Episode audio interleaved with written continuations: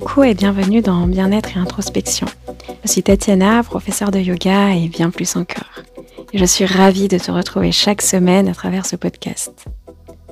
L'idée ici est de te créer un espace, une ouverture, de partager avec toi mes ressources autour des discussions authentiques et inspirantes afin de t'aider à cultiver ton épanouissement personnel et vivre une vie plus alignée. Es-tu prêt ou prête à plonger dans ce voyage d'introspection? Alors installe-toi confortablement et explorons ensemble l'extraordinaire potentiel qui réside à l'intérieur de toi.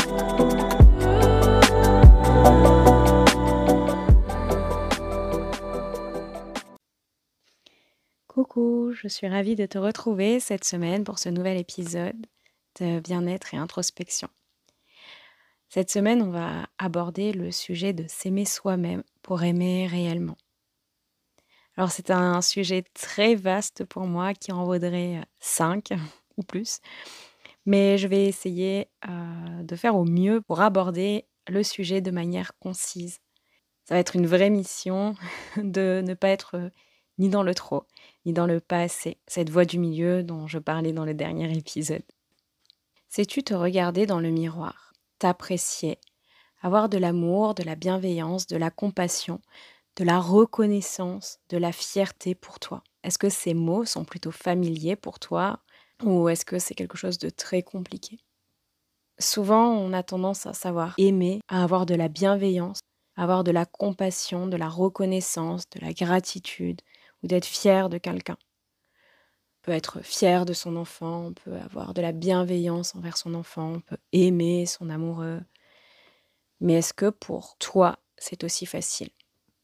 Alors je vais commencer par relever une petite question que j'ai souvent entendue. Si je m'aime, cela veut dire que je suis égoïste. Mais que signifie pour toi être égoïste? Penser à soi avant les autres? Se placer en priorité?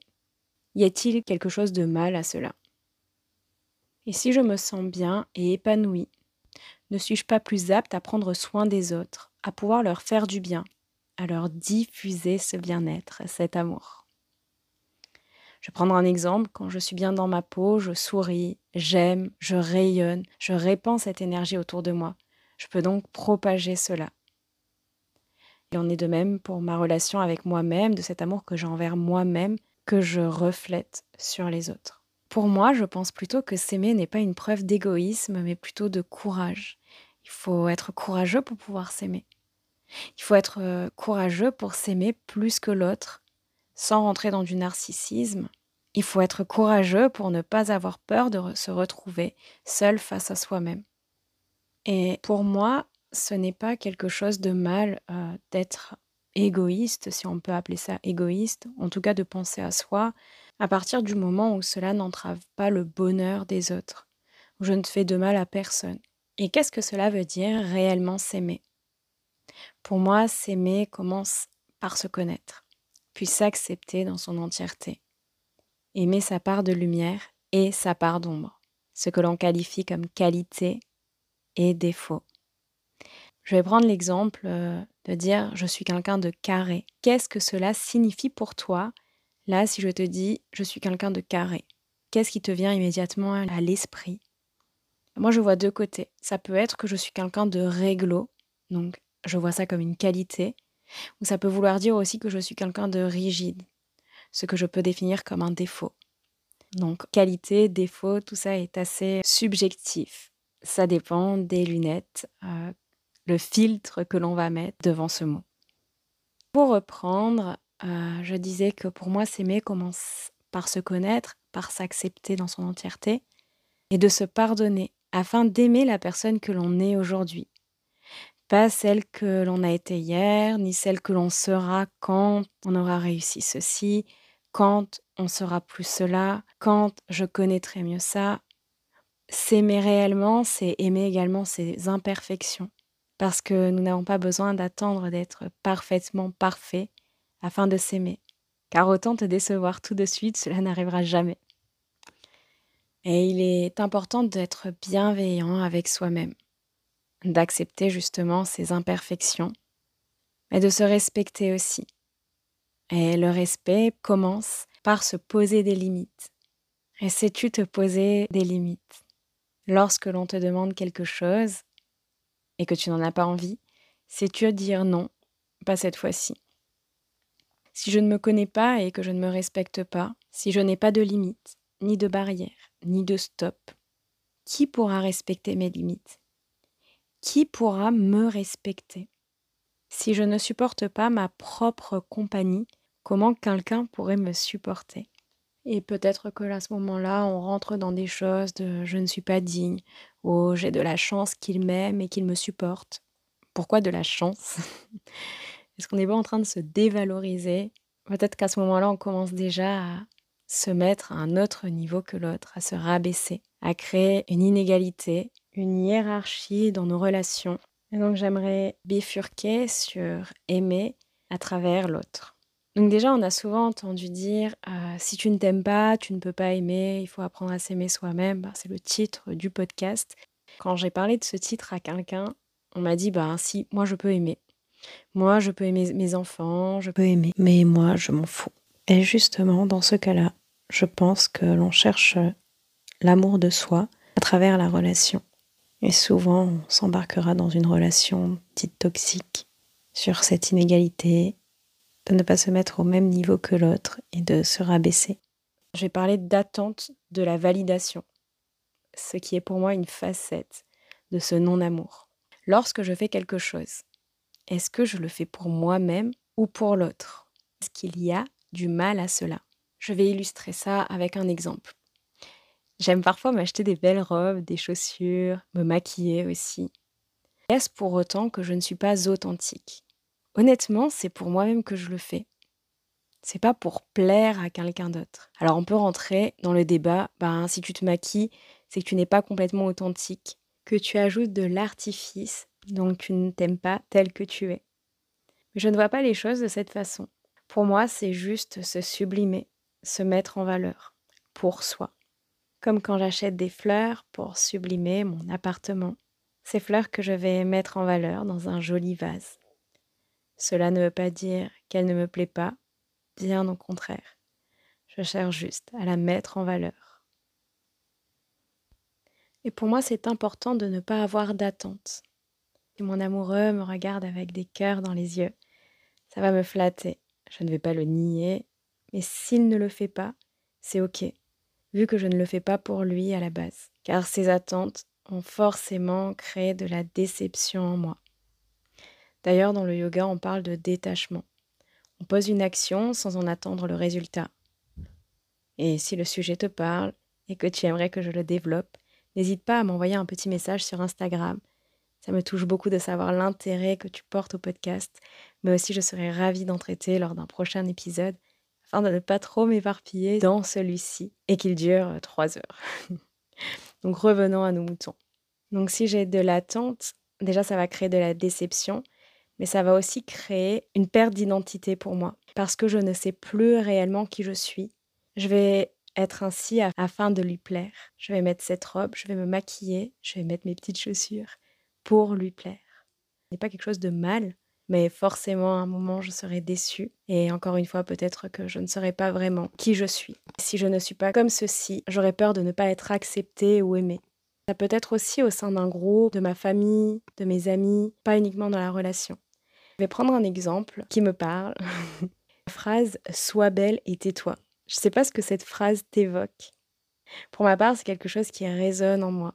Quand j'étais petite, j'étais une enfant assez sage, euh, mignonne, j'avais des bonnes notes à l'école. Du coup, c'est l'image que l'on me renvoyait de moi.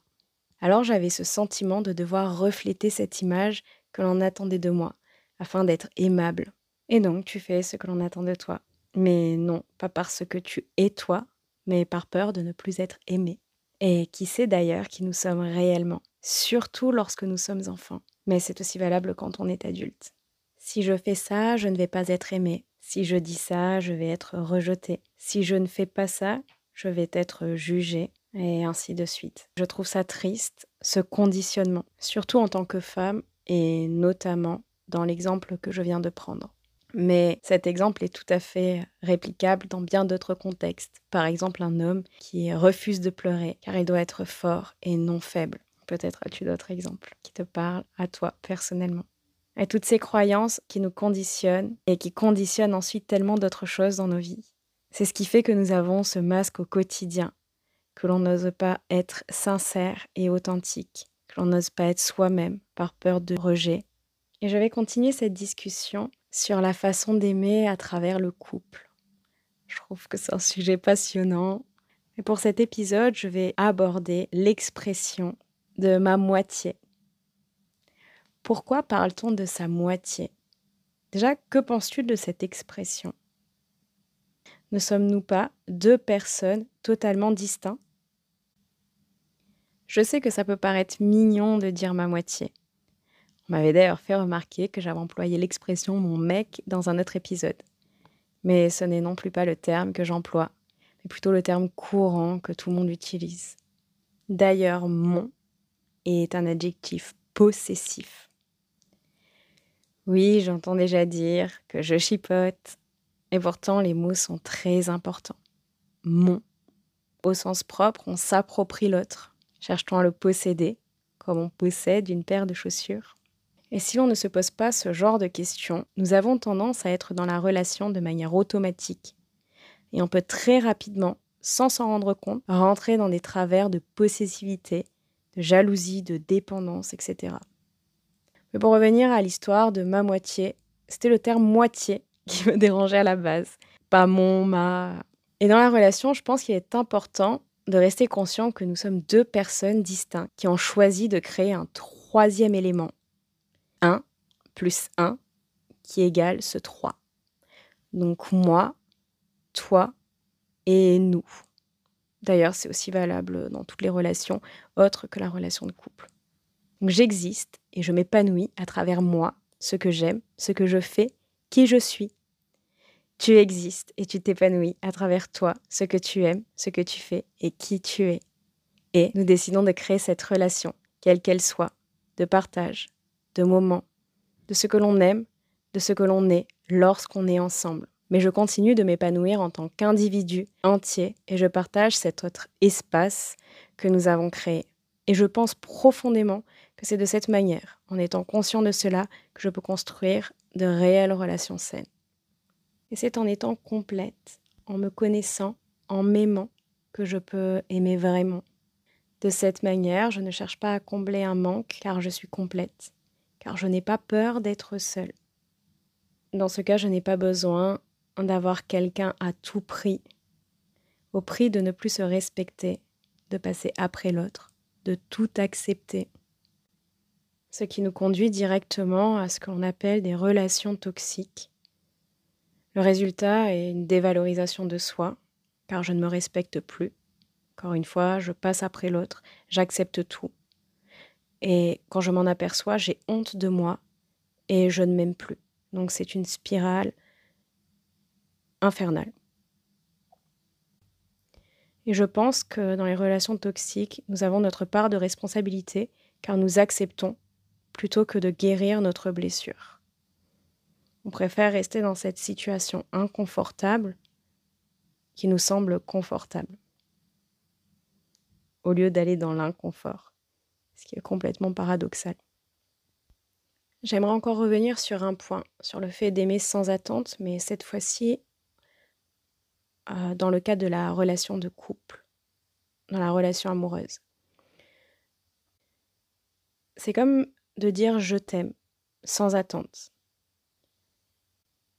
C'est une question ouverte, je ne cherche absolument pas à juger, mais est-ce que tu sais dire je t'aime sans aucune attente, en toute honnêteté avec toi-même? Sais-tu juste communiquer à l'autre ton amour? Ou as-tu tendance à attendre un retour? Parfois on dit je t'aime parce qu'on a besoin d'entendre que l'on est aimé. Et d'aimer sans réelle attente, c'est juste de pouvoir exprimer son amour à quelqu'un sans avoir besoin d'attendre que l'on nous aime en retour. N'est-ce pas ça le réel amour? J'aurais envie de laisser cette question ouverte, mais je vais quand même un petit peu l'argumenter. Parce que j'ai une idée précise en tête de quelqu'un qui va me dire Ben non, pour moi, c'est pas ça l'amour. L'amour doit être réciproque. Et si c'est juste pour toujours entendre dire que j'aime et ne rien avoir en retour, euh, moi, ça m'intéresse pas. Alors, je suis d'accord, on ne doit pas être dans une relation à sens unique. La chose que je voulais exprimer, c'est d'être capable de pouvoir dire je t'aime sans avoir d'attente en retour au moment T. Lorsque je dis je t'aime à mon amoureux, j'ai juste envie de lui dire que je l'aime, de lui manifester mon amour et qu'il le sache. Et puis c'est tout. Bien sûr que si euh, pendant six mois, je lui dis que je l'aime tous les jours et que je n'ai aucun retour, et même en dehors des retours, signe d'amour, d'affection ou quoi que ce soit, on repart dans cette relation toxique et de cette hiérarchie, de cette inégalité. ce n'est pas du tout la même chose. Mais encore une fois, parfois on cherche juste à dire je t'aime, même hors relation du couple à son enfant. Je pense qu'on peut être capable de dire je t'aime à son enfant, pas pour qu'il nous dise qu'il nous aime, et à l'inverse, si je cherche à lui dire je t'aime pour entendre un je t'aime, c'est encore chercher à combler ce manque à l'intérieur de soi, chercher à l'extérieur, chercher ce que l'on n'arrive pas soi-même à s'apporter. Et ça me fait penser à un autre point. C'est comme dans la sexualité, de chercher à travers son partenaire qu'il nous connaisse mieux que nous nous connaissons nous-mêmes. Je ne connais pas réellement mon identité, je ne me connais pas réellement, alors je cherche à l'extérieur, que l'on me dise ce que j'aime, ce que je dois faire et ce que je suis. Voilà, je pense que je vais en rester là pour cet épisode.